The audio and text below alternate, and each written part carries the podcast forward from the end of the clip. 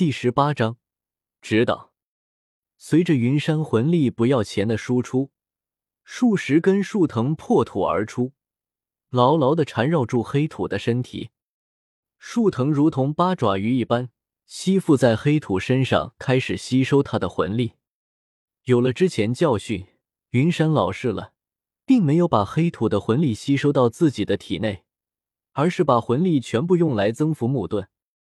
可能是对方故意的，魂力魂力并没有撑破木盾，反而让原本光秃秃的树藤长出了树叶，开始茂盛起来。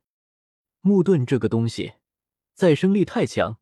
只要被束缚住，没有挣脱出来，就会被木盾吸收魂力，强化束缚，越陷越深，此消彼长之下，直到所有魂力被吸光。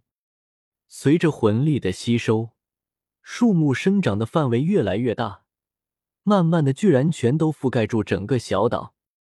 云山不知道对方的用意，但是总不能太过分，掐断了魂力的吸收。随着魂力的停止吸收。木盾也停止了生长，看着脚下庞大的树藤绿油油的，云山突然有了一个不成熟的想法，想干就干，手放在树藤上，魂力运转，除了束缚住黑土的那几根树藤，全都慢慢的脱离了出来，围住了云山。云山双手合十，用出了全部的魂力，木盾木龙之术，随着大量的魂力输入。大量的树藤连在了一起，快速旋转。慢慢的，龙头出来了，威风凛凛。龙身，呃，魂力的控制力不够，没办法弄得太精细，凑合。龙爪都是用魂力改造的金刚木，看起来锋利无比。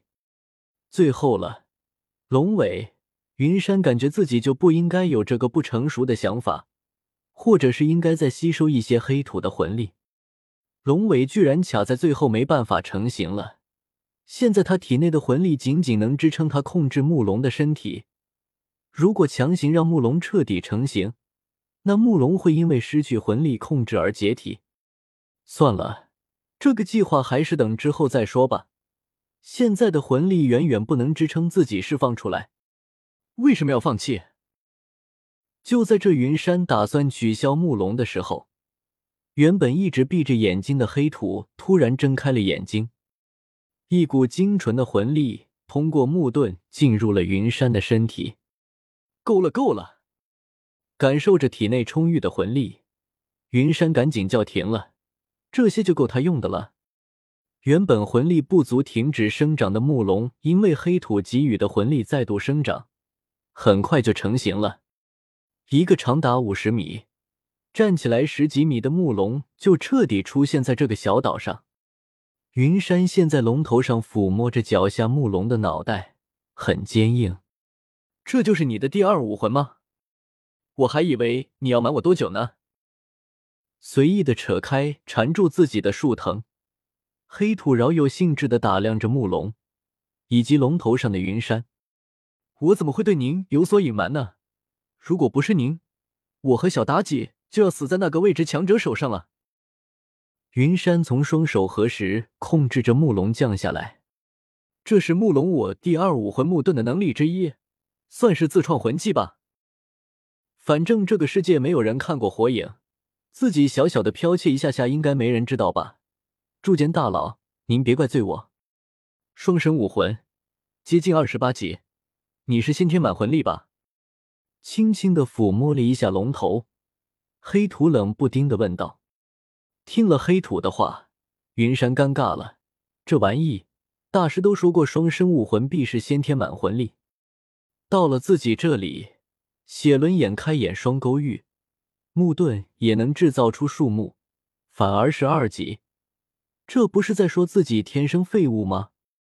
不，我是先天二级魂力。”能有现在的程度是小狐狸的母亲献祭来的，如果没有她，或许现在的我不过是十几级罢了。